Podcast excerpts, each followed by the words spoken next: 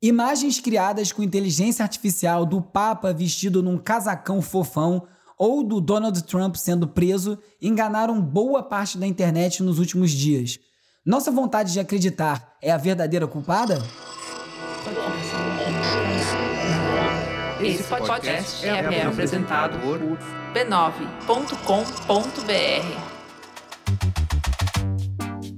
Olá, eu sou o Bruno Natal. Hoje é dia 28 de março e no resumido número 205, arte criada por inteligência artificial gera desinformação, ética digital, o fim do selo de verificado e muito mais.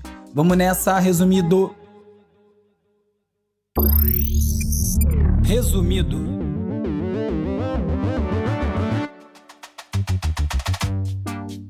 Olá, resumista! Esse é o Resumido, um podcast sobre cultura digital e o impacto da tecnologia em todos os aspectos das nossas vidas. O Resumido é parte da rede B9 e tem o apoio do Instituto Vero. Vamos de cultura digital e como nosso comportamento online ajuda a moldar a sociedade.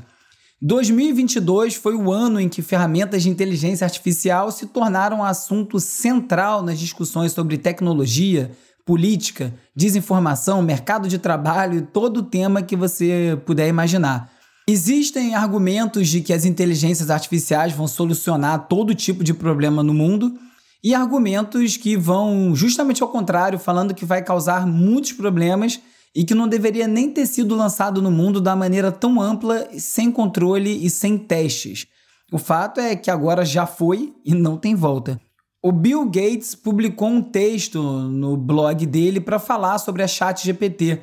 O fundador da Microsoft, se você se lembrar, escreveu o livro Estrada do Futuro em 1995, em que ele previa o impacto da internet nas nossas vidas, e nesse livro ele falou uma coisa bem relevante para o momento atual. Abre aspas. As pessoas sobreestimam frequentemente o que irá acontecer nos próximos dois anos e subestimam o que irá acontecer em dez. Fecha aspas. No post chamado A Era da Inteligência Artificial Começou, o Bill Gates afirma que presenciou dois momentos revolucionários na tecnologia. A primeira foi, óbvio, a introdução da interface gráfica do usuário em 1980, tá falando do Windows, né? E a segunda ocorreu em 2022 com o GPT Chat da OpenAI, que é um modelo de inteligência artificial capaz de passar em provas difíceis, responder perguntas complexas de maneira simples e que recebeu investimento da Microsoft desde o início. O bilionário e hoje filântropo acredita que o desenvolvimento da inteligência artificial é tão fundamental quanto a criação do microprocessador, do computador pessoal, da internet e do celular e que vai transformar a maneira como as pessoas trabalham, aprendem, viajam, recebem cuidados de saúde e se comunicam. Apesar do entusiasmo, o Gates reconhece que a inteligência artificial levanta questões sobre a força de trabalho, sobre o sistema legal, privacidade, preconceito e defende o desenvolvimento responsável e a cooperação entre governos e a filantropia para garantir que a tecnologia reduza as desigualdades e não contribua para aumentar essas mesmas desigualdades. Mas essa visão otimista pode ser só mais uma na grande lista de possibilidades que nunca vão se tornar realidade. Apesar de prometer grandes revoluções provocadas pela inteligência artificial que muitos apregoam, a OpenAI tem feito o que se espera de uma grande empresa e tem priorizado os lucros. O Alberto Romero escreveu no Twitter sobre como a OpenAI prometia ser um laboratório de código aberto, sem fins lucrativos, mas acabou se tornando o oposto disso, com código fechado, fins lucrativos e totalmente corporativa. O guru de tecnologia e pioneiro da realidade virtual, Jaron Lanier, autor da Bíblia resumista 10 argumentos para você deletar agora suas redes sociais, se você não leu, leia. Numa entrevista para o Guardian, o Jaron mostrou uma posição mais cética em relação a inteligências artificiais. Abre aspas. Essa ideia de ultrapassar a capacidade humana é tola, porque é feita de habilidades humanas. É como dizer que um carro pode ir mais rápido do que um corredor humano. Claro que pode, mas ainda assim a gente não diz que o carro se tornou um corredor melhor. Fecha aspas. E apesar de acreditar que as inteligências artificiais podem solucionar questões espinhosas como o aquecimento global, que é a minha grande esperança particular com isso tudo, O Jaron falou da maneira bem filosófica que lhe é peculiar sobre o verdadeiro perigo que ele enxerga nisso tudo. Abre aspas. O perigo não é que uma nova entidade alienígena fale através da nossa tecnologia, nos domine e nos destrua. Para mim, o perigo é que usemos a nossa tecnologia para nos tornarmos mutuamente incompreensíveis ou, se preferir, enlouqueçamos de uma forma que não estejamos agindo com entendimento suficiente e interesse próprio para sobreviver e morramos todos através da loucura, essencialmente. Fecha aspas.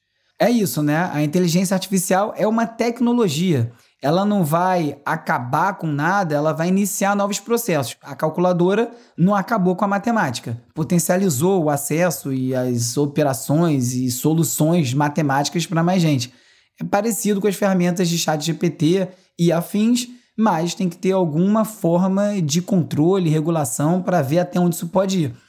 Outro ponto que o Jaron tocou na entrevista é em relação ao volume de fake news e desinformação que vai poder ser produzido com essas novas ferramentas. Já falei sobre isso aqui também, né? Potencializa tudo. E essa semana, dois exemplos, ainda inocentes, deram um gostinho do que vem por aí. Você provavelmente viu a imagem do Papa Francisco usando um casacão branco totalmente diferente de tudo que um Papa normalmente veste, e também deve ter passado pela imagem do ex-presidente dos Estados Unidos, o Donald Trump, sendo preso pelo FBI. Ambas as imagens foram geradas por inteligência artificial. E eu noto aqui o cuidado que eu estou me referindo a imagens e não a fotos. Eu vi muita gente se referindo a essas imagens como fotos e não são fotos. E a confusão que essas imagens causaram podem representar um marco, o início de uma nova era da desinformação. A imagem super realista do Papa foi postada num subreddit do gerador de imagens Midjourney e apesar de ser falsa, foi amplamente compartilhada e comentada por celebridades, políticos, até em revista de moda saiu o look do Papa. Se você observar atentamente, a imagem tem algumas falhas comuns que são geradas por inteligência artificial, mas a viralização mostra o quão realista essas criações podem parecer até para quem acha que está vacinado contra esse tipo de desinformação. Quando passou no meu feed, me pareceu desimportante, então não dei muita atenção, mas me chamou a atenção pelo inusitado e eu achei que era verdade. Eu achei que ele estava com aquela roupa. O Elliot Higgins, fundador do grupo de jornalismo investigativo Bellingcat e usuário do Mid Journey, foi o responsável pelas imagens do Trump sendo preso e disse que foi banido da plataforma, que também parece ter bloqueado o uso do nome do Trump e outros nomes de presidente para a criação de novas imagens. O Higgins disse que criou as imagens por diversão, mas ele acha que muita gente ainda nem sabe da existência dessas ferramentas de inteligência artificial e que o alvoroço criado pode aumentar a conscientização sobre a existência de imagens sintéticas ultra realistas circulando por aí. E é verdade, o uso inocente para criar um papa pop é uma coisa, mas um presidente preso pode criar problemas completamente diferentes se forem tidas como verdade por adoradores cegos de populistas, como a gente viu aí no dia 6 de janeiro de 2022 nos Estados Unidos, ou no 8 de janeiro desse ano aqui no Brasil, com hordas de alucinados invadindo o Congresso dos dois países. Em ambos os casos, parte do realismo veio do fato das imagens terem alguma relação com a realidade ou com notícias do momento. O Trump realmente está sob o risco de ser preso a qualquer momento e por isso a imagem pareceu real quando apareceu ali como se fosse uma notícia urgente. E como a Shira Ovid na The Verge provocou com uma pergunta, eu deixo aqui para você também. A culpa é da inteligência artificial ou é da nossa vontade de acreditar?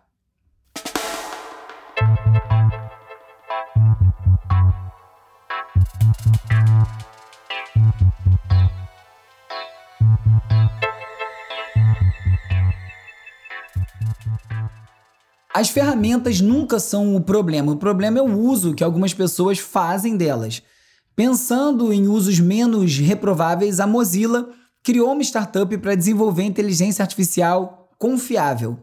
A empresa é muito conhecida pelo navegador Firefox e criou a startup Mozilla.ai, de Artificial Intelligence, com o objetivo de desenvolver inteligências artificiais de código aberto.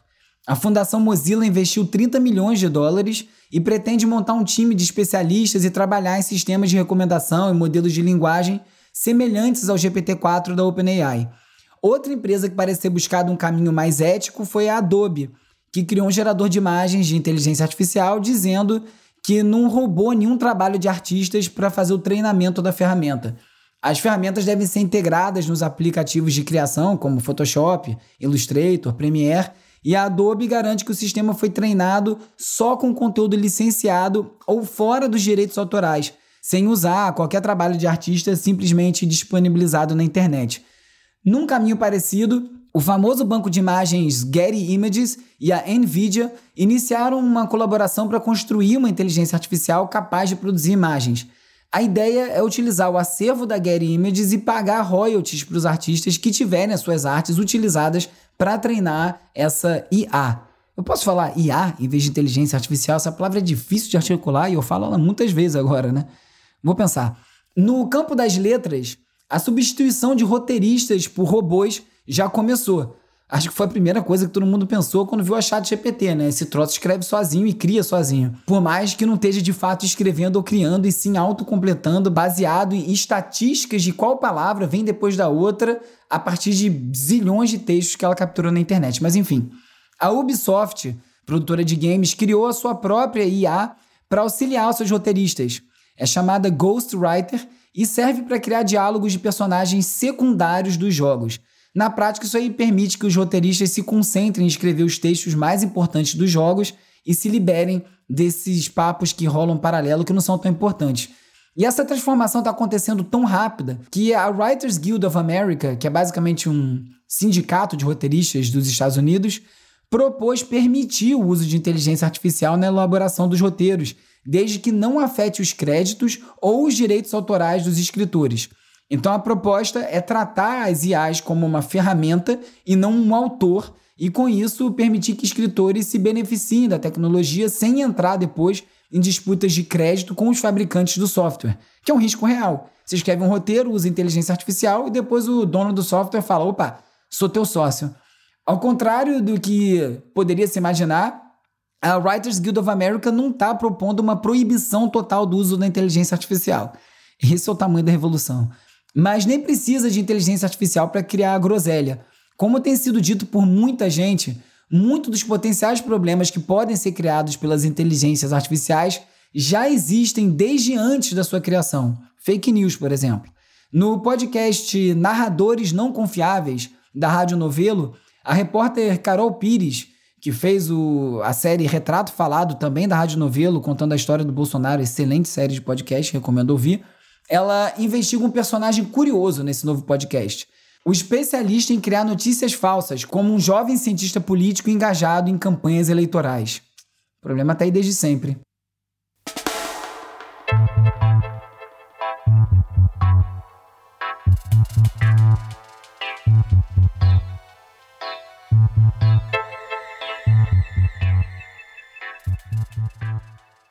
Se você passou a trabalhar em casa com a pandemia, pode ter sentido que, ao contrário do que se imagina, os empregadores passaram a controlar ainda mais as suas atividades diárias. A Wired falou sobre algumas ferramentas de monitoramento que permitem rastrear a localização dos funcionários, suas atividades num determinado momento, a temperatura corporal e os conteúdos acessados online, além de coletar dados para avaliar a produtividade individual ou analisar tendências na força de trabalho. A legislação em muitos países tem tido dificuldades em acompanhar o ritmo dessas novas ferramentas. Especialistas em privacidade afirmam que a única alternativa para os funcionários que não concordarem com as políticas de vigilância, além de solicitar a divulgação dessas políticas de coleta e dados da empresa no departamento de RH, é buscar outro emprego. Outra opção é praticar um bom gerenciamento de dados, limpar regularmente o cache do navegador, não armazenar dados pessoais em dispositivos de trabalho e bloquear a webcam quando ela não estiver em uso. Além disso, também é bem importante ficar atento às mudanças nas políticas de privacidade no local de trabalho e às novas ferramentas de monitoramento. E o Estado também vigia, óbvio. A MIT Technology Review contou a história da Eda Nano, uma desenvolvedora de 39 anos e membro de um grupo chamado Technopolicy, políticas tecnológicas em português, numa tradução livre, que busca conscientizar os moradores de Marsella, na França, sobre o aumento da vigilância por vídeo na cidade.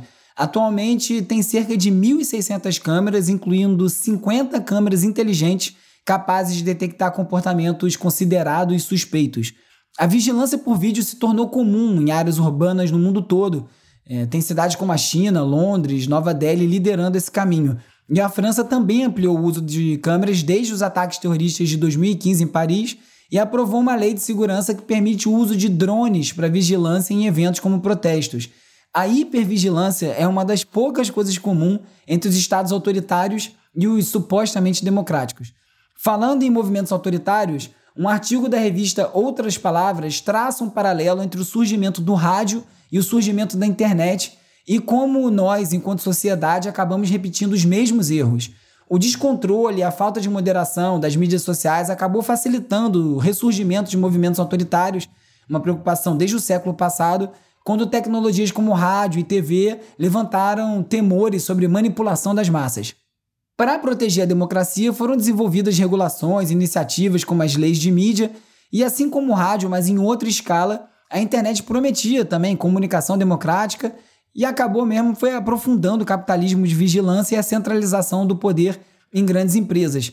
A questão é se além de repetir os erros, a gente também vai conseguir repetir os acertos através de algum tipo de regulação dessas novas mídias. Oh my god. I cannot believe this. Are you are you buckled? Yes, I want to be buckled. E para dar uma quebrada no clima aqui, se a velocidade dessas mudanças deixa todo mundo atordoado, não deixa de conferir o vídeo de dois idosos em choque ao andarem pela primeira vez num carro autônomo, sem motorista. O vídeo é hilário e mostra como, mesmo com o carro em movimento, eles não acreditam na possibilidade de não ter um motorista. E não é porque eles são idosos, não, viu? Me coloca no carro desses aí que minha reação vai ser bem parecida.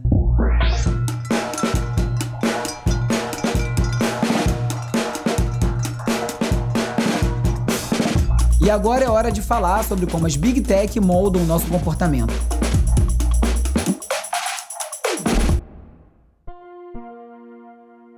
No dia 1 de abril, e não é mentira, o Twitter vai excluir os selos de verificação de todos os usuários que receberam os seus antes da era Elon Musk. Isso aí inclui o meu selo de verificação por lá. Agora, para você ter o selo de verificação, só pagando, o que não faz o menor sentido. Existem dois tipos de verificação em redes sociais que são desejáveis. Uma é para destacar perfis relevantes para os temas que abordam, e outra é certificar que perfis sejam de pessoas reais e não bot. E aí existe um tipo completamente indesejável, que é aquele pago para emular um desses dois primeiros. O Twitter escolheu o pior caminho, é claro, em mais um passo em direção à irrelevância. E eu não vou ficar aqui me fazendo de blazer e fingindo que o selo verificado não era importante para mim, não tô nem aí, porque para quem usa o Twitter profissionalmente para informar e para se informar, como eu, perder o selo de verificação é muito ruim. O selo de verificação ajuda as pessoas a confiarem mais na informação que você está compartilhando, ajuda você a ter acesso mais fácil a outras pessoas que passam a entender que aquele não é um perfil falso contactando. Enfim, é uma pena ver isso acontecer. Na corrida das inteligências artificiais ainda é cedo para cravar um vencedor, mas é fácil identificar quem está na frente. E a Microsoft até aqui aparece como favorita na criação de uma inteligência artificial que vai aglomerar tudo que várias IAs dessa fazem num lugar só. Uma das visões de consolidação das inteligências artificiais, como eu falei no episódio passado. A empresa anunciou o Bing Image Creator, um recurso alimentado pelo sistema generativo de imagens DALL-E da OpenAI, que é investida pela Microsoft, disponível inicialmente no modo criativo do novo Bing, que está habilitado para usar IA. E parece também que a ChatGPT pode resolver a questão da falta de conexão da sua base de dados com a internet para acessar dados em tempo real. A OpenAI afirmou que vai passar a usar plugins e navegação na web para dar respostas mais precisas e atualizadas. E depois de muito falar e prometer, o Google finalmente apresentou o Google Bard, a sua versão do Chat GPT. A empresa abriu sua plataforma para testes nos Estados Unidos e no Reino Unido e utiliza dados em tempo real da internet, oferecendo respostas precisas, além de oferecer a opção Google It ou Google isso para verificar as informações. Pelo menos nesse aspecto, parece que o Google entendeu a limitação que esse tipo de inteligência artificial tem e como resolver. E o que antes parecia uma loucura está cada vez mais próximo de se tornar realidade. A Casa Branca está considerando banir o TikTok dos Estados Unidos por questões de segurança nacional, caso a chinesa ByteDance, dona do aplicativo, não se desvincule do app vendendo a sua participação. Os legisladores e o governo americano temem que o TikTok possa compartilhar dados de usuários dos Estados Unidos com o governo chinês e que isso seja usado para disseminar propaganda para prejudicar os Estados Unidos. Para Fast Company, o TikTok, como a gente conhecia, já tinha morrido de alguma forma desde que ele iniciou a inserção de anúncios. Antes, o aplicativo era muito elogiado pelo seu algoritmo, que fornecia conteúdo relevante, engraçado aos usuários, independente de quem o usuário seguia, e, no entanto, agora está repleto de anúncios que interrompem a experiência e que fazem do TikTok algo muito parecido com os concorrentes americanos. E não são só os governos ocidentais que temem que seus cidadãos estejam sendo espionados. O governo russo deixou isso muito nítido ao proibir funcionários de usar iPhones. O Kremlin ordenou que as autoridades envolvidas na organização da eleição presidencial russa de 2024 abandonem o uso de iPhones devido a preocupações sobre a vulnerabilidade dos dispositivos da Apple a agências de inteligência ocidentais.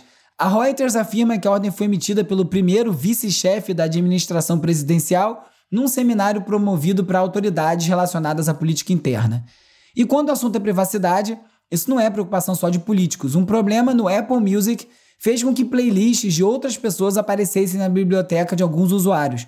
Em alguns casos, os usuários alegaram que perderam suas próprias playlists que devem ter ido parar no perfil de outra pessoa. Isso aí me lembrou aquele caso infeliz de quando a Apple mandou o disco do YouTube para todo mundo no telefone, essencialmente invadindo o telefone de todo mundo.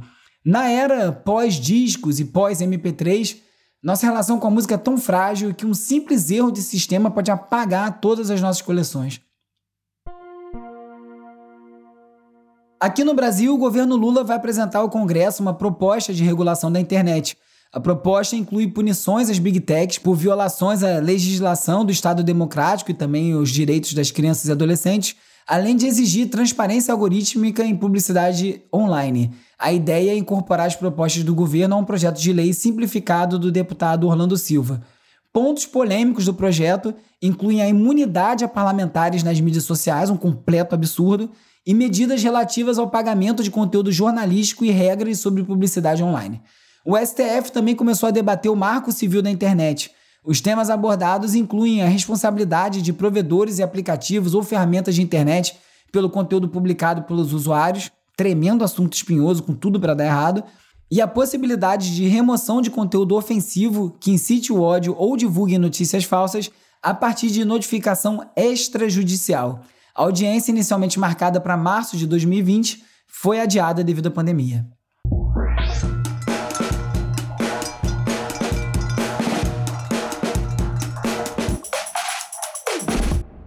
Como sempre, nem todos os links cabem no roteiro, às vezes também servem para aprofundar os temas debatidos nos episódios, e vão parar lá na seção Leitura Extra no site resumido.cc, onde eu organizo todos os links comentados em cada episódio. Na revista Nature, um estudo chamado Negatividade impulsiona o consumo de notícias online comprova o que todo mundo sabe que o ódio vende. O estudo combinou 105 mil títulos e 370 milhões de impressões e concluiu que cada palavra negativa adicional num título aumenta a taxa de cliques em 2,3%. Triste. Eu aproveitei e incluí também o tweet do George Mack, em que ele fala sobre o que é ignorado pela mídia, mas será estudado por historiadores e lista nove exemplos. Um deles é sobre justamente esse aspecto apontado no estudo da Nature. No New York Times, o telefone na sala, o debate enfurecido sobre os smartphones e a saúde mental dos adolescentes. No canal do Kirby Ferguson no YouTube, mais um vídeo da série Everything is a Remix, dessa vez sobre a aplicação de inteligência artificial no mundo das artes. Me dá um alô lá no Twitter, urbiurbe, me procura também no resumido.podcast no Instagram e no TikTok. Segue as redes, ajuda o Resumido. Você também pode fazer parte da comunidade no Discord, tem link para isso tudo lá no resumido.cc. Se você preferir, a gente pode se falar pelo WhatsApp ou pelo Telegram. Manda aí um oi para 21 97 969 5848. Você entra para a lista de transmissão, recebe alertas de novos episódios e também pode mandar suas dicas, fazer perguntas. Ah, não deixe também de participar do catarse.me barra resumido e ajuda aí a financiar esse podcast. Muito obrigado a você que passou a participar nos últimos tempos, nas últimas semanas, desde que eu comecei a fazer essa convocação de novo. E muito obrigado também a quem já participa desde sempre. Você pode colaborar com quanto você quiser, o mínimo é cinco reais, mas fica à vontade para fazer mais. O importante é manter a roda rodando. If I got to do her makeup, I wouldn't be able to touch her face. My hands would be shaking so hard. Hora de relaxar com as dicas de ver, ler e ouvir.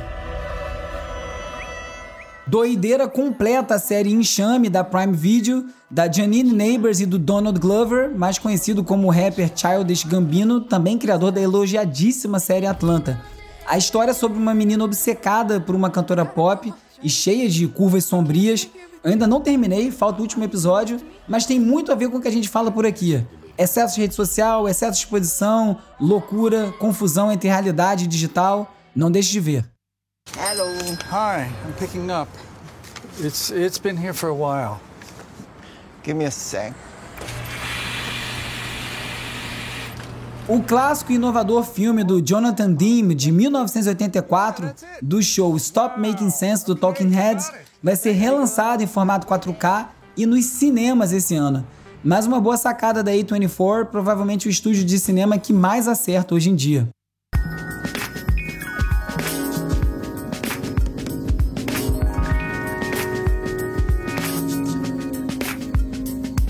Tecladista português Sérgio Alves não deve se considerar um cara de sorte, tanto que ele adotou o nome artístico de Azar Azar.